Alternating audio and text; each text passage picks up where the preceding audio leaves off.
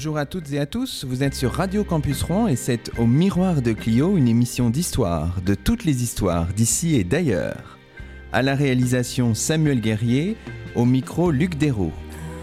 L'émission est diffusée pour la première fois le quatrième dimanche de chaque mois entre 10h et 11h.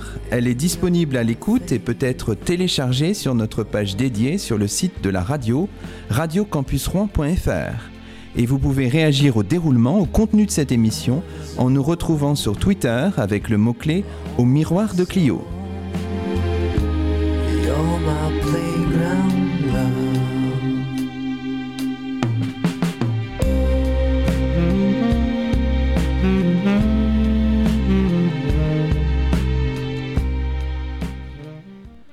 Aujourd'hui, c'est le deuxième numéro de la quatrième saison d'Au Miroir de Clio et nous avons la joie d'accueillir Charles Ridel, agrégé et docteur en histoire, professeur en classe préparatoire au lycée Lacanal de Sceaux, auteur d'un ouvrage tout récemment paru aux éditions Vendémiaire, un livre intitulé L'ivresse du soldat, l'alcool dans les tranchées 1914-1918. Bonjour à vous, Charles Ridel. Bonjour.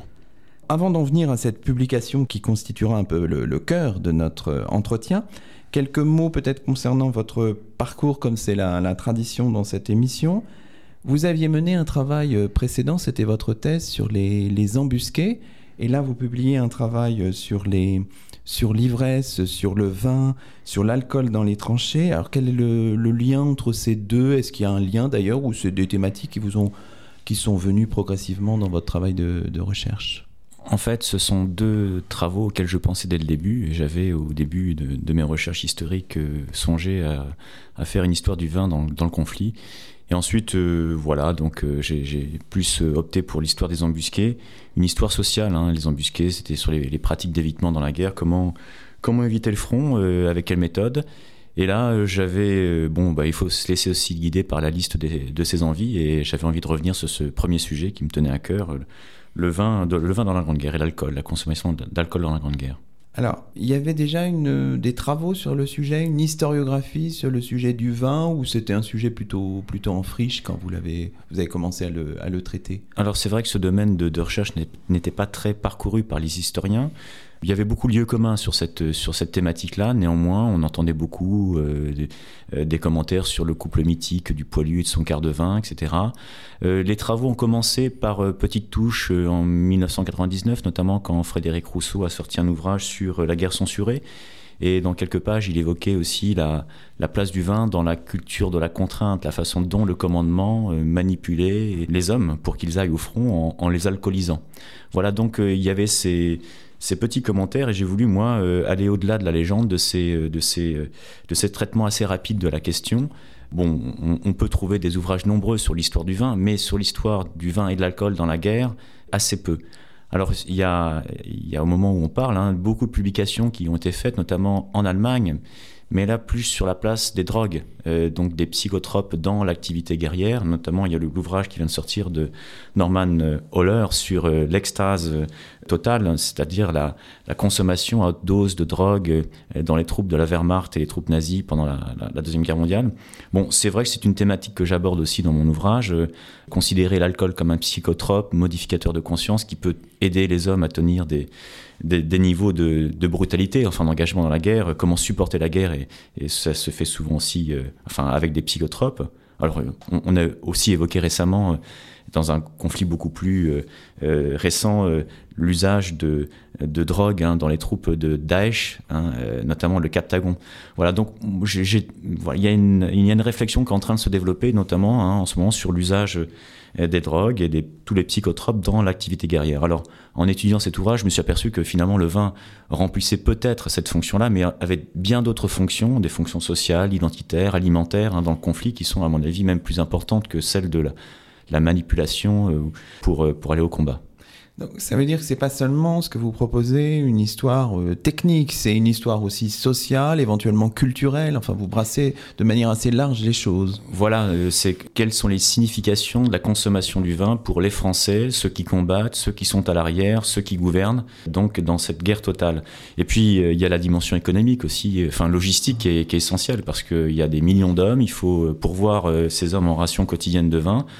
Qui sont sans cesse augmentées au cours du, conflit jusqu'à un litre. Donc on a environ 2 500 000 hommes qui sont affectés au front en permanence dans les secteurs du front. Il faut leur garantir tous les jours environ 2 500 000 litres de vin. Voilà, donc il y a cette dimension logistique qui est importante et qui s'ajoute hein, aux autres dimensions sociales, culturelles et puis anthropologiques aussi. Voilà, quelle est la fonction quotidienne du vin dans les relations interpersonnelles au front.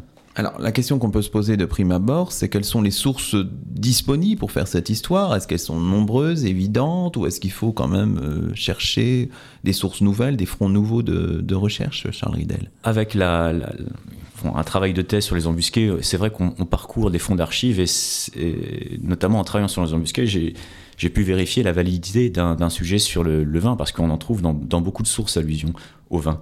Alors il y a les archives euh, imprimées, hein. vous avez euh, notamment toutes les archives du contrôle postal, toutes les archives qu'on trouve au service historique de la défense à Vincennes, donc qui concernent le ravitaillement, les, rapports euh, de mutinerie qui évoquent la place du vin dans les mutineries, le contrôle postal, toute la dimension logistique. Mais vous avez aussi les archives judiciaires militaires, donc parce que de nombreux soldats ont comparu devant les conseils de guerre de leur division pour, pour ivresse, pour abus de boisson. Vous avez aussi les sources imprimées, les journaux, euh, et puis aussi, évidemment, tous ces carnets de guerre que les soldats rédigeaient au jour le jour et dans lesquels ils font des allusions très directes à la consommation et à l'importance du vin dans le conflit. Est-ce qu'on peut faire une, une histoire euh, quantitative ou est-ce que on peut faire, on peut prendre les données en série ou est-ce qu'on reste foncièrement dans le dans le qualitatif et donc peut-être dans une forme d'impressionnisme? Là, en revanche, c'est très difficile effectivement de, de rassembler des des statistiques générales indiscutables. Donc on a souvent des statistiques qui sont faites bah, évidemment a, posteriori, mais longtemps a posteriori. Il y a un ouvrage de référence qui date des années 60, hein, c'est l'ouvrage de Sully Lederman, un démographe, qui a essayé, essayé il est très prudent, d'établir des, consommations moyennes pour, euh, par Français d'alcool pur. Mais durant le conflit, on a des chiffres globaux qui concernent la production, mais quant à la consommation, c'est beaucoup plus difficile. Néanmoins, à partir de méthodes indiciaires, donc à partir de, petites séries, on peut imaginer hein, avec prudence le niveau de consommation globale qu'il y avait au front. Euh, voilà, mais avec beaucoup de prudence, évidemment. D'accord. Alors là, on parle de l'alcool. Il faudrait peut-être essayer de définir de quoi parle-t-on quand on dit l'alcool? On pense au vin, mais il y a plein d'autres choses. Alors le, panorama alcoolique euh, offert par la France avant-guerre est d'une incroyable richesse. Donc euh, on, a de, multitudes, des multitudes de boissons euh, euh, qui toutes contiennent de l'éthanol. Voilà, il faut de l'éthanol dans, dans, la, l'alcool, hein, pour, enfin dans la boisson pour qu'elle soit déclarée euh, alcoolique. Alors ça va des boissons fermentées, donc à toutes, toutes les boissons fermentées, le, vin évidemment, le cidre, la bière, l'hydromel aussi. Et au-delà, on va, on entre dans la catégorie des boissons distillées. Donc on va distiller soit du vin ou du cidre pour le transformer en alcool comme le, cidre qui devient de l'eau de vie. Ou alors on a des alcools industriels faits à partir de la betterave. Donc il y a beaucoup d'alcools de, de betterave qu'on va mélanger à des essences. Donc on va faire macérer des essences, des plantes dans de l'alcool dans de l'alcool euh, industriel, c'est notamment le cas de l'absinthe. L'absinthe, c'est un alcool industriel dans lequel on fait macérer de l'absinthe, de la badiane, de la tuyonne, etc. Et ça forme ces alcools. Alors entre ces deux catégories, on a aussi euh, les vins mutés, ce qu'on appelle ou les vins aromatisés. C'est un peu compliqué, mais ce sont des vins dont on arrête la fermentation en ajoutant une dose d'alcool. Et c'est par exemple le muscat. Le muscat, c'est un vin doux naturel qui a été viné. Donc on a ajouté dans ce vin fermenté une, de l'alcool pour arrêter la fermentation, puis légèrement augmenter le degré alcoolique. D'accord, mais est-ce qu'on sait un peu la, part des uns par rapport aux autres dans la consommation au début du XXe siècle, ou est-ce que c'est très difficile de C'est difficile à savoir? L'absinthe, ce qui est sûr, c'est qu'on parle beaucoup de l'absinthe, de l'absinthisme, du danger de l'absinthe avant le conflit c'est la fée verte pour certains, mais c'est le poison vert pour d'autres.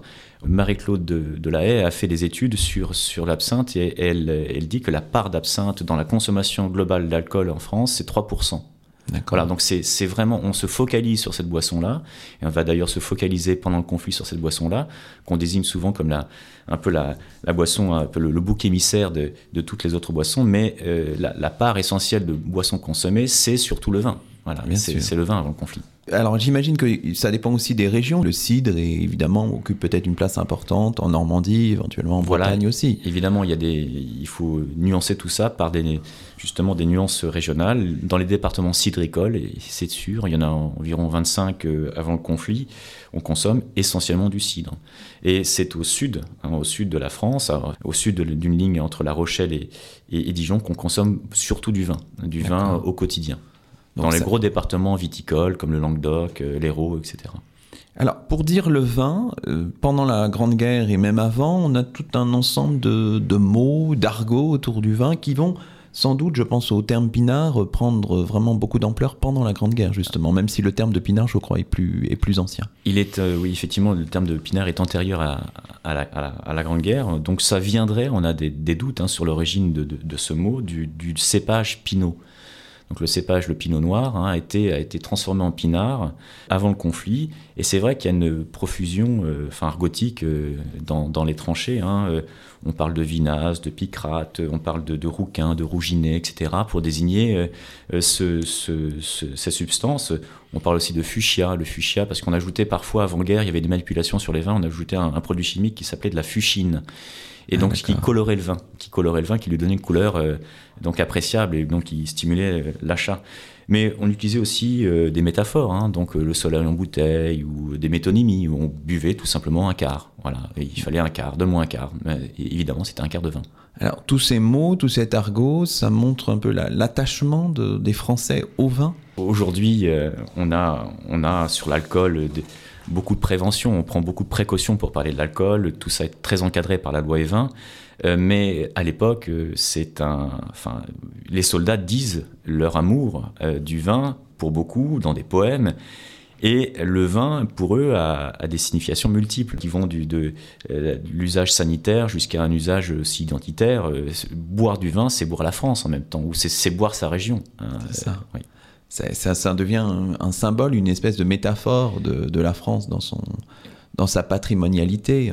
Voilà, et surtout dans le conflit, parce que c'est un conflit qui pour certains est un conflit euh, donc à la fois civilisationnel. Et donc il y a deux civilisations qui s'opposent, et deux civilisations de, l'alcool. D'un côté, euh, la, bière, les vins blancs essentiellement euh, du côté allemand, et du côté français, les vins, tous ces vins régionaux, mais qui sont surtout rouges. Et c'est vrai, c'est on voit bien dans les extraits, les soldats hein, sont très très soucieux de boire quand c'est possible des vins qui viennent de leur région. Il y a notamment des coopératives euh, viticoles de l'arrière qui euh, s'emploient euh, à livrer spécialement, expressément pour leurs régiments, eux, les régiments régionaux, du vin local, du vin bourguignon, des, Bourgognes, des, des, vins du Languedoc, du Bordelais, pour vraiment marquer cet attachement des Français à leur région, puis au-delà à la France.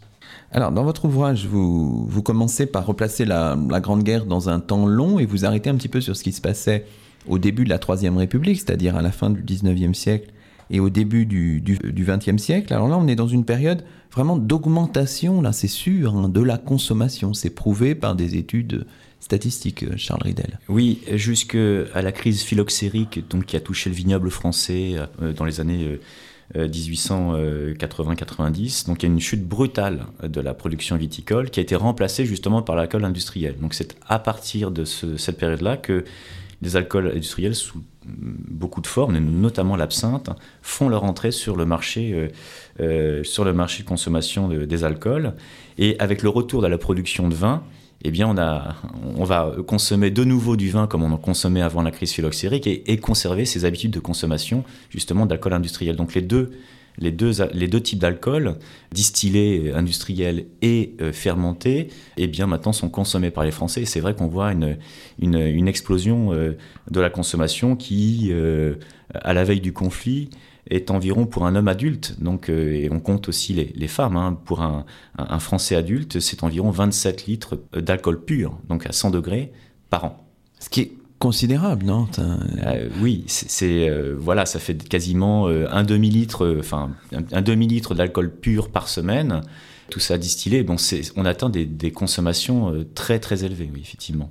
Alors évidemment, il y a des, des variantes régionales, mais les deux régions les plus en pointe, si j'ose dire, dans le développement de l'alcoolisme, c'est la Bretagne et la Normandie. Ça, c'est évident. C'est ce que les chiffres disent. Effectivement, il faudrait que je, vérifie. Enfin, il faudrait vérifier davantage, mais toutes les monographies, euh, effectivement, concordent pour désigner ces deux départements comme les les plus, euh, les plus alcoolisés, et même les soldats dans leur carnet de guerre, hein, euh, les non-normands et les non-bretons sont effarés par les niveaux de production que qu'atteignent les bretons et les normands, qui ont une réputation vraiment de, régiments qui, qui, qui, ne savent pas résister à l'attrait de l'alcool.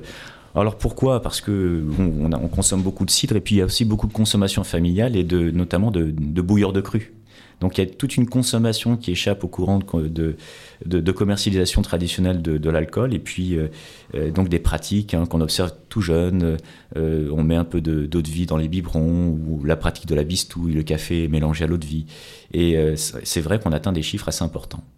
Alors en même temps qu'il y a ce, ce phénomène, cette augmentation de la consommation, il y a aussi le développement d'une lutte contre l'alcoolisme à la fin du 19e et au début du 20e siècle. Il y a une angoisse euh, dans la France, effectivement, euh, à la fin, et notamment après la, guerre de 1870, d'un déclin français qui, notamment, prendrait une forme démographique. La France, euh, il y a de moins en moins de natalité, il y a, et on s'inquiète sur le déclin français. On l'associe souvent, ce déclin français. Il y a aussi des statistiques qui publient, notamment qui montrent une hausse de la criminalité, baisse de la natalité. Et souvent, on, associe ça à la consommation excessive de vin d'alcool, donc qui, euh, qui permet, euh, qui crée des, criminels et aussi qui euh, provoque la dénatalité. Alors donc, il y a un mouvement hygiéniste qui va se mettre en place, des médecins qui vont lutter contre une consommation excessive d'alcool. On vise surtout les alcools distillés là. on attaque beaucoup moins le vin mais euh, donc ils arrivent en publiant des statistiques, en faisant des études, euh, des études euh, locales, en publiant des cas, en suivant vraiment, en publiant dans des, des, revues médicales, en suivant des cas d'aliénation alcoolique, ils désignent ce mal qui menace la France. une France qui se prépare aussi à la guerre aussi. Il y, a, y a, ce combat qui est peut-être là en perspective, sans faire de téléologie, on est dans, un, dans une sorte de paix armée. L'armée s'inquiète aussi hein, des, euh, des, cas d'alcoolisme et euh, veut aussi lutter contre ce mal. Plusieurs sociétés, plusieurs euh, institutions s'intéressent vraiment à cette question. Je pense à la Société française de tempérance, l'Union française anti-alcoolique, la Ligue nationale contre l'alcoolisme euh, qui sont créées dans ces années-là. Et elles sont entendues, ce, discours est entendu ou il reste finalement marginal? Alors elles, sont, elles, travaillent en tout cas beaucoup pour l'être entendu. Euh, il y a de nombreux médecins, notamment euh, le docteur Legrain, qui participe à, des colloques, à des réunions de la Ligue nationale contre l'alcoolisme, qui va fédérer un peu tous les courants. Et elles font de l'entrisme, c'est vrai, elles, commencent à trouver de l'écho, notamment dans les milieux parlementaires. Vous avez des, parlementaires euh, comme Siegfried, comme euh, Joseph Renac, qui sont vraiment sensibles à cette question. Elles travaillent aussi euh, l'armée, hein. elles essaient de, montrer à l'armée, de rappeler à l'armée qu'il faut absolument lutter contre toutes les formes d'alcoolisme qu'on rencontre dans les casernes, notamment dans les messes, hein, dans les, dans les, ou dans les buvettes, on pourrait dire, eh bien, on consomme encore de l'alcool, on consomme de l'eau de vie, et il faudrait arrêter ces pratiques-là. Donc, euh, chiffre à l'appui, ils essaient de, eh bien, de, mener une lutte anti, enfin, anti-alcoolique par la voie législative. Donc, il faut influencer les milieux législatifs pour justement mettre en place des, euh, des, lois euh, anti-alcooliques désignant les alcools les plus dangereux. Et les efforts se portent essentiellement sur l'absinthe. Hein, voilà, encore là, le vin est épargné par. c'est une boisson même avant-guerre, qui est intouchable, sacré. Bon, ben cette dynamique va se concrétiser pendant la Grande Guerre, mais ça, on va le voir juste après la première pause musicale. Et on va entendre euh, dans cette première pause un titre qui semble bien résonner avec euh, notre actualité, notre historiographie du jour. C'est un titre qui s'intitule Vive le Pinard dans une interprétation de Luc Barnet sur Radio Campus Rouen. Sur de France et de Navarre soldat chante en portant son bazar une chanson authentique et bizarre dont le refrain est vive le pinard. Une telle pinard, c'est de la vinasse, ça réchauffe là où ce que ça passe. Vas-y pinasse, remplis mon car, vive le pinard, vive le pinard. Aimer sa sœur, sa tante, sa marraine jusqu'à la mort. Aimer son étendard, aimer son frère, aimer son capitaine. Ça n'empêche pas d'adorer le pinard. Oh non, le pinard, c'est de la vinasse. Ça réchauffe là où ce que ça passe. Vas-y, pinasse, remplis mon cœur. Vive le pinard, vive le pinard. Sur le talus, renverse ta l'ennemi, renverse nos remparts. Dans les boyaux, fiche-toi la gueule par terre, mais ne vends pas renverser le pinard. Oh non, le pinard, c'est de la vinasse, ça réchauffe là où ce que ça passe. Vas-y, pinasse, remplis mon cœur. Vive le pinard, vive le pinard. Si vous avez compris ma chansonnette, je vous en prie, ne soyez pas flemmard. Prouvez-moi-le en chantant cette tue-tête. Le gai refrain de vive le pinard. En cœur, le pinard, c'est de la vinasse. Ça réchauffe ce que ça passe.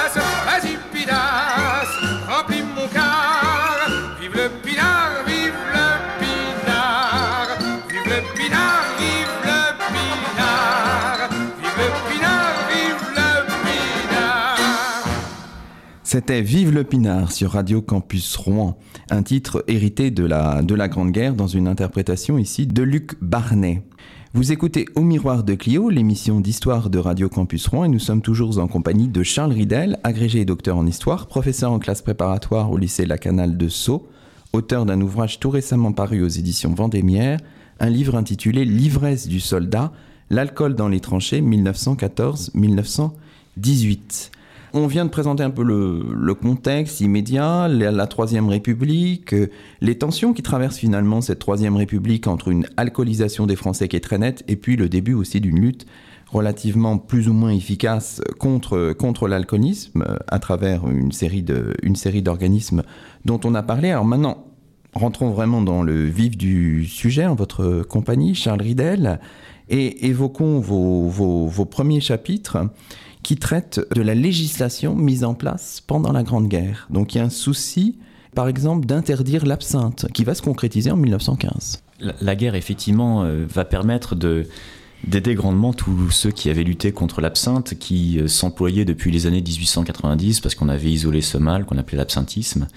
Et ça va leur donner des arguments de poids pour exiger et obtenir la suppression de l'absinthe en, mars 1915, euh, après quelques séances simplement. Vraiment, c'est ça qui est étonnant, hein, tous les tous les députés euh, qui sont là, euh, il y a un consensus très très net pour supprimer l'absinthe.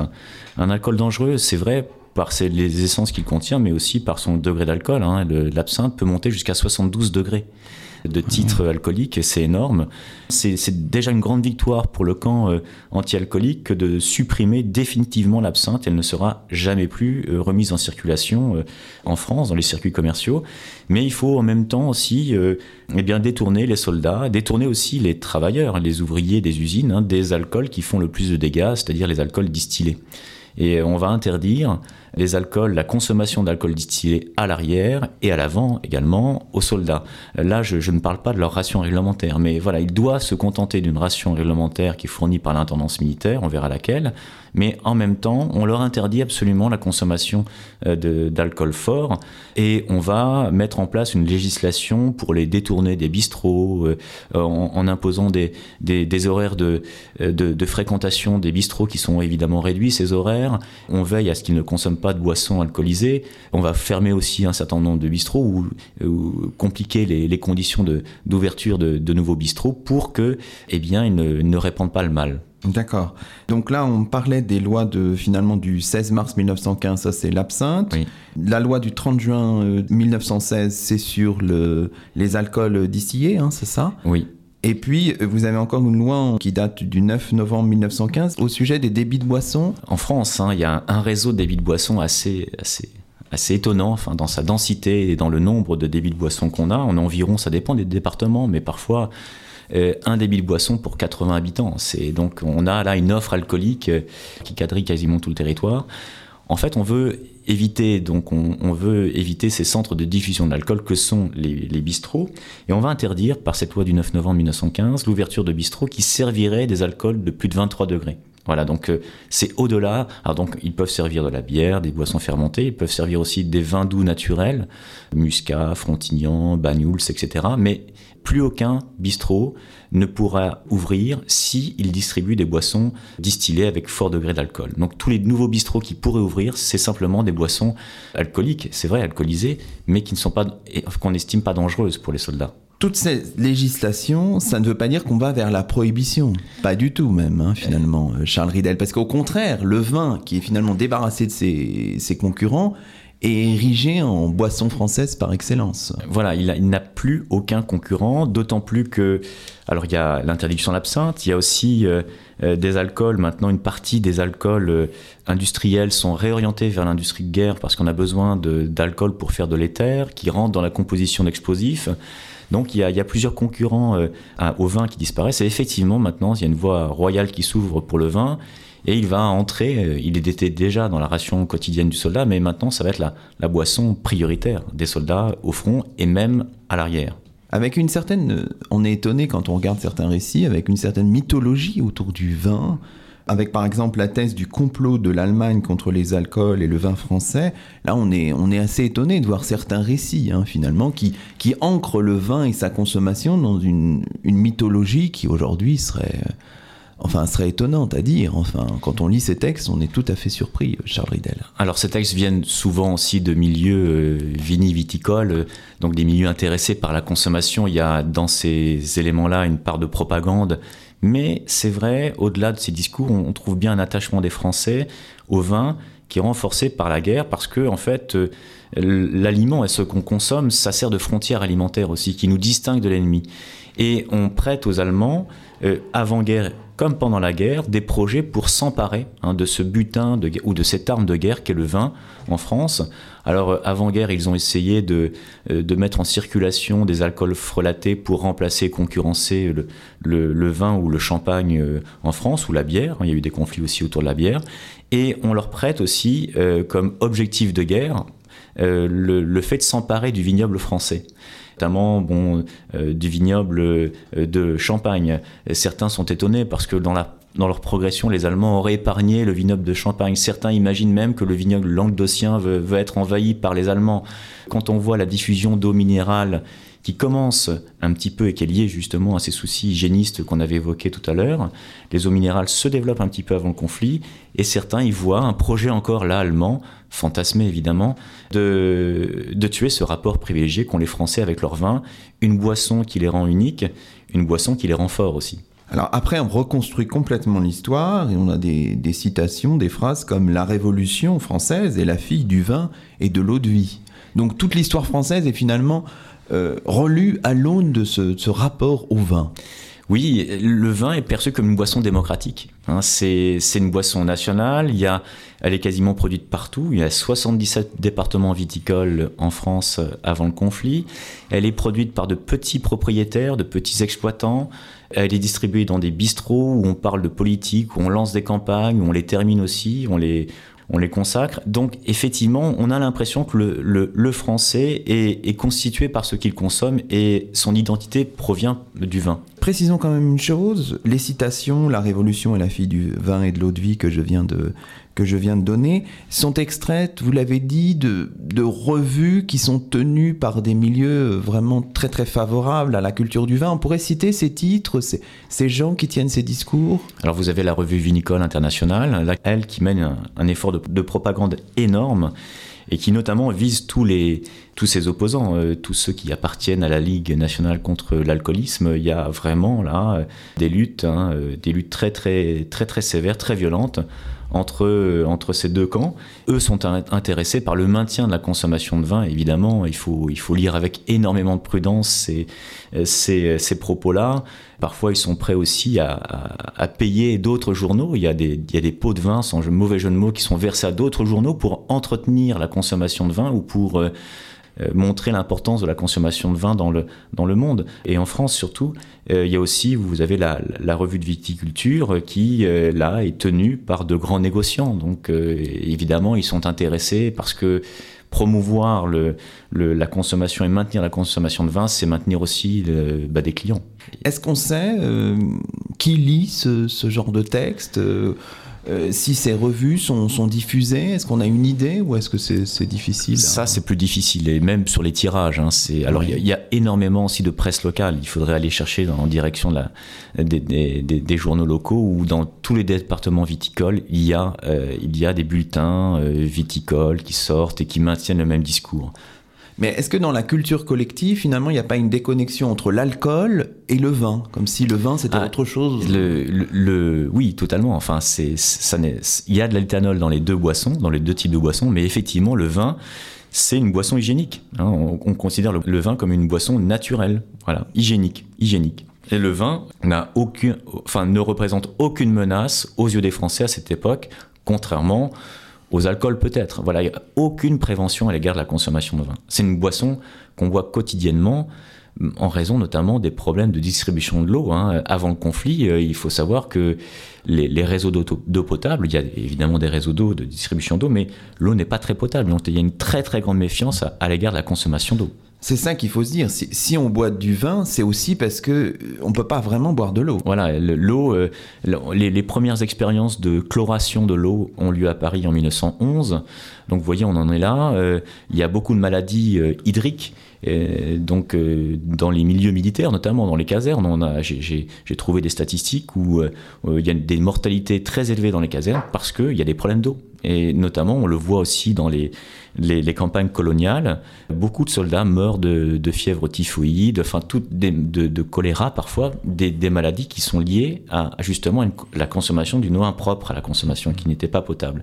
Et cette problématique de l'eau se renforce encore plus euh, dans les premières lignes.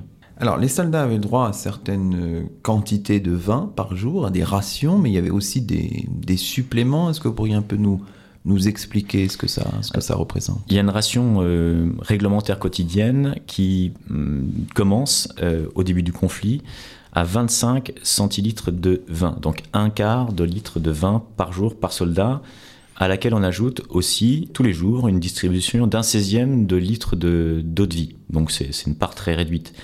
Alors cette augmentation réglementaire va augmenter au cours du conflit pour des raisons euh, hygiéniques, alimentaires et puis aussi parce que il y a un lobby euh, viticole, viniviticole qui est assez efficace et elle se rapportait grosso modo à 1 litre en 1918. Donc la, la, ration réglementaire du soldat, c'est 1 litre de vin en 1918. Évidemment, on, enfin, on ajoute aussi, on peut ajouter en fonction de l'état-major, des conditions du combat, etc., des distributions supplémentaires. Alors là, elles sont à la discrétion du commandant militaire, des chefs d'unité, qui peuvent rajouter en sus de la, de la, de la ration réglementaire une, une ration double, la doublée. Euh, alors il y a des rations fortes, notamment on peut distribuer quand on, euh, quand on entre en hiver, ou alors quand on est à la veille d'un engagement très difficile, ou alors simplement pour récompenser sa troupe le, commandant d'unité peut faire une distribution de vin supplémentaire. Mais il n'y a pas de raison particulière, c'est vraiment. C'est en fonction des, ressources aussi. Voilà, il faut qu'il s'en, il faut qu'il euh, s'enquère auprès de l'intendant s'il peut distribuer. Mais voilà, si euh, un, commandant euh, d'unité de compagnie, un capitaine de compagnie a trouvé ses soldats exemplaires dans tel ou tel moment de la bataille, ou bah, il peut les récompenser par une distribution supplémentaire de vin. Pour toute cette consommation, il faut que la, à la fois la production et puis le système de ravitaillement soient à la hauteur. Et est-ce que c'est le cas assez rapidement pendant la, pendant la Grande Guerre? Il y a eu de, grosses difficultés au début. Alors la, la, récolte de 1914 est, exceptionnelle. On a vraiment un niveau de récolte qui est très très bon. Mais malheureusement, euh, pas phylloxéra, mais mildiou, il y a le champignon du mildiou qui va causer des, des, ravages dans les, vignobles français. Il y a une chute brutale de la production en 1915 et là, ça va poser un problème de, ravitaillement. Ensuite, la consommation augmente de nouveau, donc qui sera portée à environ 40 millions de d'hectolitres en 1918. Mais le gros problème, c'est effectivement comment euh, convoyer, euh, expédier euh, de façon régulière pour garantir cette ration quotidienne des millions d'hectolitres de vin qui viennent du sud pour l'essentiel. Donc il y a une grande chaîne logistique qui se met en place qui part du, du producteur et qui doit arriver jusqu'au quart du soldat en première ligne ou alors dans l'arrière-front et il faut emprunter divers modes de, transport, euh, notamment la, voie ferroviaire évidemment, avec des wagons foudres. Ensuite, il faut transvaser ce vin-là dans des, dans des contenants, des tonneaux de plus petite quantité, puis les acheminer, et après les transporter souvent en seaux, hein, dans des seaux de toile, euh, dans les premières lignes ou alors dans les secteurs de l'arrière. On arrive à répondre aux, besoins de l'armée? En, général, oui. Euh, en tout cas, la, ration réglementaire est quand même assez bien, euh, assez régulièrement perçue. Il y a parfois des, ruptures dans la chaîne logistique qui euh, entraînent un, sevrage de quelques jours pour les soldats. Quoi qu'il en soit, ils estiment, enfin, cette ration quotidienne versée par l'intendance militaire, hein, un quart jusqu'à un litre, ils l'ont toujours estimée insuffisante. Et l'autre problème pour les soldats, c'est comment compléter et augmenter cette, cette ration euh, militaire par une consommation de vin commercial, parce qu'il y a parallèlement à cet acheminement de vin militaire de l'intendance militaire vers le front, un, énorme réseau de distribution, enfin de commercial de vin qui se met en place pour euh, satisfaire euh, la, la demande des soldats.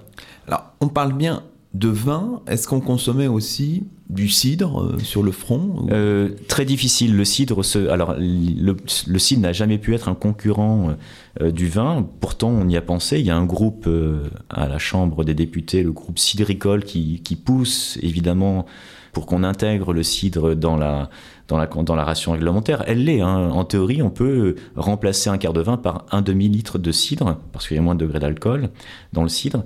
Mais euh, le cidre supporte moins le voyage. Voilà, c'est plus de toute façon plus le degré alcoolique est faible, plus la boisson est fragile.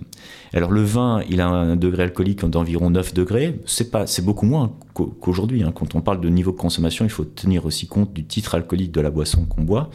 Mais à 9 degrés, il tient mieux les conditions de transport. Le cidre, pas du tout. Hein. Le cidre, vraiment, c'est une boisson qui peut tourner très fragile et surtout que la consommation de cidre est très erratique. Donc on ne peut pas mettre en place un système pérenne de distribution de cidre dans la mesure où la, consommation de, cidre joue au yo-yo et on a, euh, on peut pas du tout euh, euh, compter sur ça. Et dans l'imaginaire collectif et dans les goûts tout simplement des Français, il y a malgré tout une préférence pour le vin. Néanmoins, il y a des photos qu'on peut trouver. dans les espaces du front, il y avait parfois quelques, euh, quelques enfin, il y a des, champs couverts de pommiers et on voit des soldats euh, brasser le cidre et puis, enfin, les, pommes et faire du cidre. Et est-ce que le, café, le thé pouvaient être des boissons de substitution éventuellement le, café, effectivement, ils, le, le, jus, comme il disait, ils y étaient très attachés. C'était une boisson chaude. Le thé, beaucoup moins. Le thé, non. Alors il y, a, plusieurs écueils. Hein. dans les tranchées britanniques peut-être un, petit peu, oui, effectivement, dans les tranchées britanniques c'était plus en, plus en cours. Mais euh, non, dans le, chez, les, chez les Français, dans les rangs euh, euh, des soldats, le thé n'a absolument pas été consommé. La consommation est très faible. C'est une, une substance essentiellement importée. On n'en produit absolument pas en France. Et puis il y a aussi des, des, des de la boisson d'une élite également. Oui, d'accord.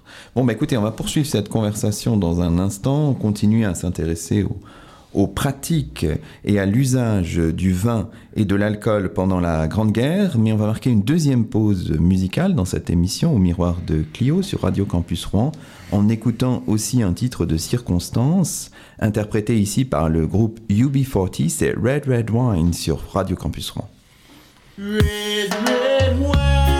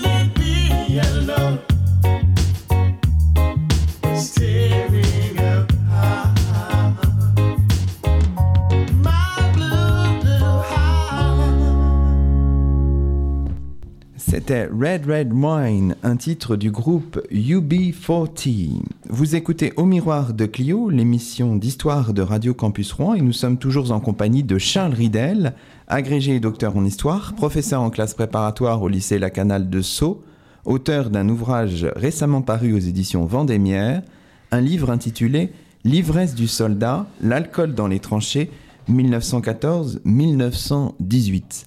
Alors on évoquait à l'instant, Charles Ridel, les pratiques, les usages du vin. Alors euh, évidemment, le vin est célébré parce qu'il a certaines, euh, a certaines vertus. Il contribue à la, à la santé euh, physique. Il est réputé pour agir positivement sur le, sur le moral des soldats. Il y a un ensemble de faisceaux, effectivement, qui concourent à ce qu'on consomme du vin avec le soutien notamment de l'Académie de médecine. Elle, est très, elle fournit des arguments à l'état-major et à d'autres hein, pour que le vin soit consommé. Alors, dans, cet ensemble de facteurs, il y a celui, euh, qui, il y en a un qui est très important, il est calorique ou, alimentaire. On parle aussi de boisson-aliment. Le vin est une boisson-aliment. Et certains soldats, d'ailleurs, disent euh, J'en ai bu des kilos. Hein, des kilos de vin. Donc, euh, mhm.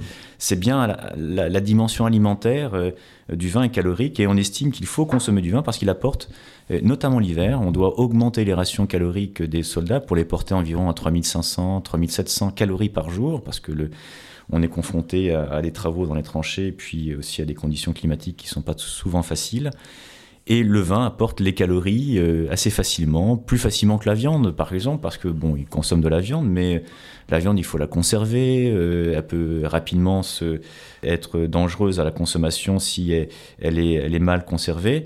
Le vin, euh, c'est assez facile. Il se conserve par son degré d'alcool et on peut donc le, distribuer. On estime que euh, les, milieux médicaux disent qu'il faut consommer environ 1 gramme d'alcool par 1 kg de poids. Voilà, donc euh, ça fait environ 1 litre par, par jour et on a un apport calorique suffisant.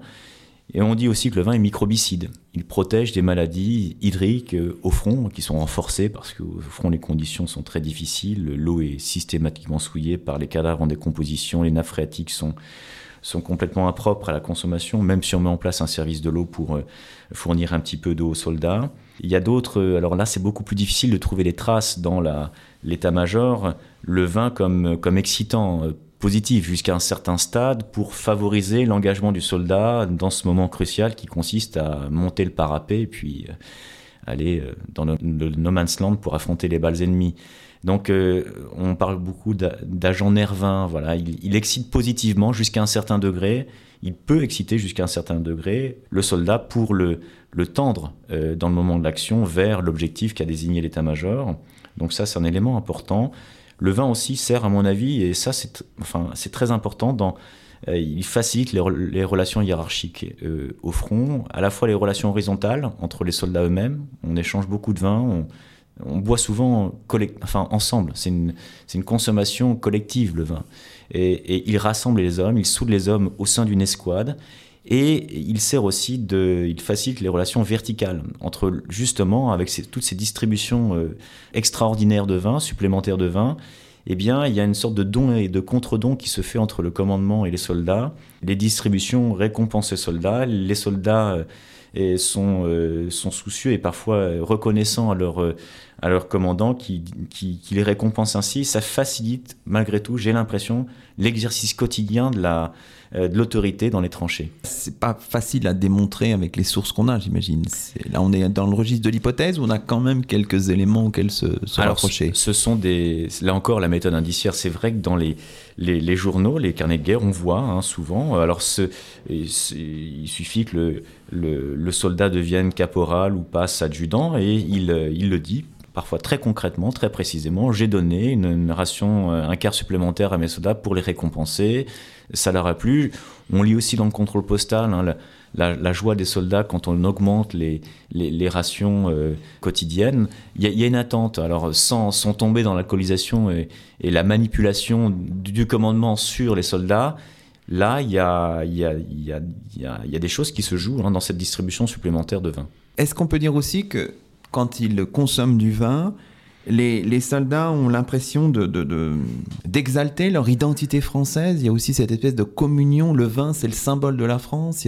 C'est aussi un, élément à prendre en compte, à votre avis Ou c'est une vertu du vin telle qu'elle est exaltée dans, les, dans des sources euh, qu'on peut, peut avoir? Le fait d'être tous ensemble et de, de, se dire on est français, on boit du vin, on est français face au, face au Bosch Ça fonctionne, c'est vrai que ce, ce, genre de, euh, d'argumentation se, se, lit, notamment dans les poèmes. Les poèmes euh, dans les journaux de, tranchées, dans eh bien, les journaux du front, il y a souvent des poèmes qui, qui insistent bien sur la, dimension euh, éminemment française et patriotique. C'est c'est ontologiquement boire du vin, c'est affirmer sa, sa, francité, on va dire.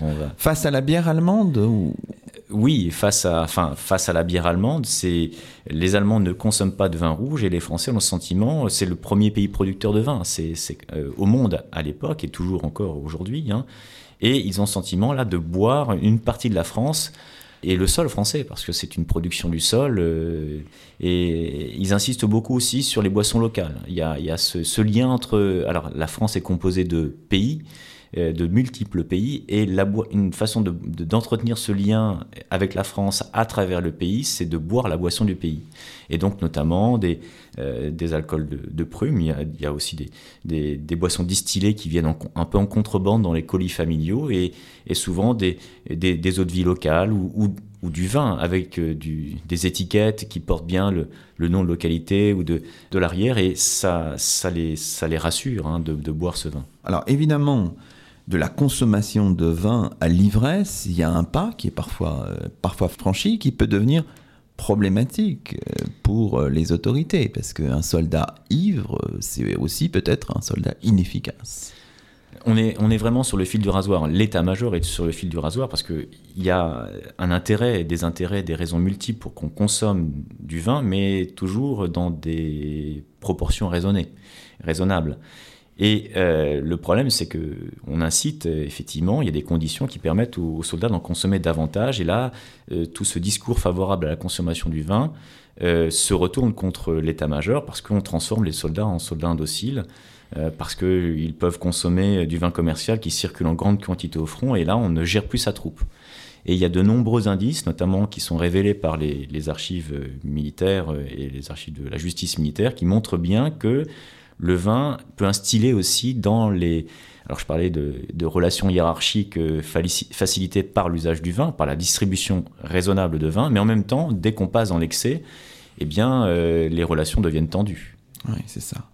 Est-ce qu'on a une idée du, rôle qu'a pu jouer l'alcool dans les mutineries de, de 1917, Charles Ridel il y a les mutineries, mais déjà avant les mutineries, on voit bien que l'alcool, à certains moments, peut complètement inverser les rapports hiérarchiques, c'est-à-dire que les soldats ne se maîtrisent plus. Et euh, il y a de, nombreux procès où on voit des, euh, des, soldats qui comparaissent en, euh, devant la justice militaire pour voie de fait, insultes auprès de leur commandant. Dès 1914 euh, Alors, les, les, les, archives militaires, hein, euh, l'essentiel des archives militaires, on, on, c'est de 1915. Voilà, on, la, la, machine administrative se met en place à partir de 1915. C'est vraiment 1915, on voit, on voit quand même que la consommation d'alcool peut être problématique dans la mesure où euh, de nombreux euh, soldats atteints ou pris de boisson, comme on disait à l'époque, euh, bah, ne respectent pas les règlements militaires, ne, ne viennent pas au rassemblement, ne, ne, rejoignent pas les tranchées en même temps que leurs camarades, ont du retard, ou alors se, sont complètement incontrôlables, font des esclandres en plein village à l'arrière-front, ou insultent, voire font des voies de fait sur leur, sur leur commandant. Alors, c'est ce rôle hein, euh, dans l'indiscipline militaire, euh, ce rôle du vin dans la discipline militaire se manifeste aux yeux de beaucoup dans les mutineries de, mai-juin 1917. Alors, c'est pas pas le facteur déclenchant des mutineries. Évidemment, il y a tout un faisceau de causes qui rentrent, qu'on doit prendre en considération pour expliquer cette, cette grande indiscipline collective qui touche environ 40 000 soldats, 40 000 mutins. C'est pas la majorité du front, des soldats du front mais euh, beaucoup d'observateurs civils et militaires, dont je dépends un peu, c'est vrai, dans ma lecture euh, de, des mutineries, évoquent le rôle du vin. Et le vin, la consommation de vin aurait donné aux mutineries un caractère particulièrement violent. Les causes étaient là, les causes d'une mutinerie étaient probablement là, mais elles auraient été, dans certains secteurs du front, euh, complètement incontrôlables et auraient pris un tour vraiment très violent à cause du vin. Les mutineries ont lieu au moment où il fait très chaud, où les soldats sont épuisés, et la consommation de vin aidant, eh bien, ça provoque la, crise d'indiscipline qu'on observe. Oui, d'accord. Alors, le vin, ses excès, euh, cet état d'ivresse, vous l'analysez non seulement sur le front, mais aussi à l'arrière. Alors là, vous racontez une histoire assez fabuleuse, je dois dire. C'est l'histoire de Jean Navarre, un, un as de l'aviation, qui traverse un épisode absolument extraordinaire à Paris. Je crois qu'on est en avril 1917. Alors, est-ce que vous pourriez nous, nous présenter cet épisode? Il y a euh, à, Paris en 1917, euh, donc euh, le 11 avril, effectivement une voiture folle qui va renverser deux, deux gardiens de la paix et d'ailleurs faire des allers-retours pour, pour essayer de les, écraser. La voiture est poursuivie par des, des gardiens de la paix en vélo, d'autres voitures essaient de l'in- l'intercepter, mais elle échappe avec brio, hein, dira la presse. euh, eh bien, euh, à la chasse policière. On va retrouver quelque temps après ce soldat, l'identité de ce, conducteur. C'est Jean Navarre, donc un, tout jeune pilote. hein, il est né en 1895. Il a, il a 22 ans à peine. Et c'est un as de la guerre, effectivement. Il, a, il, est connu depuis la bataille de Verdun de février 1916. Et il a notamment acquis euh, le titre, enfin, de sentinelle de Verdun. Il a, il a multiplié les exploits. Il a volé euh, un nombre incalculable d'heures, affronté le danger euh, à des milliers de pieds d'altitude, dans le froid. Et d'ailleurs, il a été blessé en juin 1916. Et ce, jeune, ce jeune aviateur hein, va. Euh, il est soumis à une pression énorme. hein. Il faut, se, mettre aussi à la place. euh, On dit que le, combat des, euh, des poilus dans les tranchées des fantassins est très difficile, mais celui des aviateurs, on a souvent des images un peu caricaturales sur l'aviation. C'est un combat très difficile où ils affrontent la mort, le danger aussi en permanence.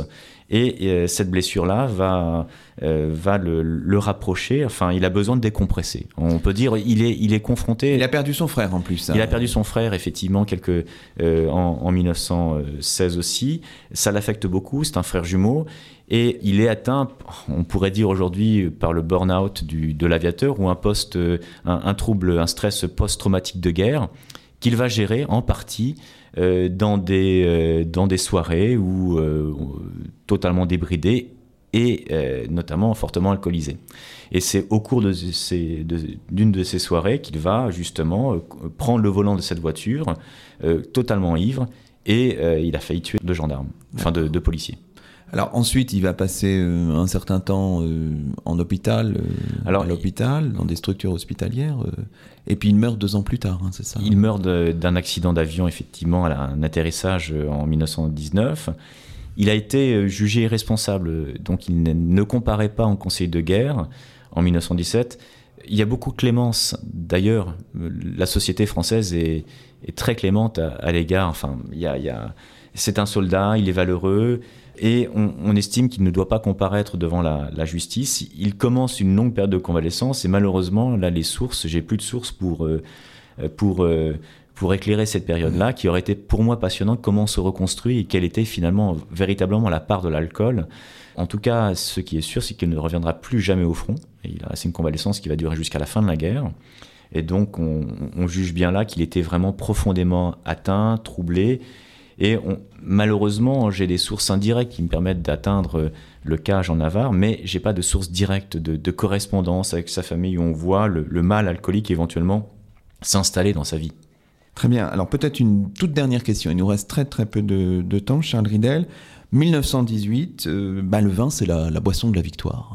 On peut résumer peut-être les choses assez crûment, mais c'est un peu ça quand même. C'est vrai que le vin, Dans la mythologie, je veux dans, dire. dans la, rétrospectivement, très rapidement après, on, on associe effectivement le vin à la boisson de la victoire, en oubliant assez facilement ce qui s'est passé pendant les mutineries. Pétain, notamment pendant les mutineries, très très inquiet par le rôle du vin, mais tout d'un coup, on va, on va dire effectivement qu'il faut trouver des raisons, et le vin est, l'une de ces raisons. Mais on ne voit pas en même temps ce que le vin et le vinisme, comme on va dire, a provoqué, notamment en multipliant les cas d'al- d'al- d'alcoolisme. Et euh, dans les hôpitaux psychiatriques, il y aura no- notamment de nombreux aliénés alcooliques qui iront les, les, les peupler. Bon, bah écoutez, très bien. C'est ainsi que se termine Au miroir de Clio, l'émission d'histoire de Radio Campus Rouen. Nous étions en compagnie de Charles Ridel, professeur en classe préparatoire au lycée Lacanal, auteur de L'ivresse du soldat, L'alcool dans les tranchées, 1914-1918, un livre paru aux éditions Vendémiaire dans la collection Chronique. Nous vous recommandons instamment non pas de consommer du vin, mais de vous plonger dans ce beau livre disponible chez tous les bons libraires. On se retrouve dans un mois pour un nouveau numéro d'Au Miroir de Clio. À très bientôt sur Radio Campus Rouen.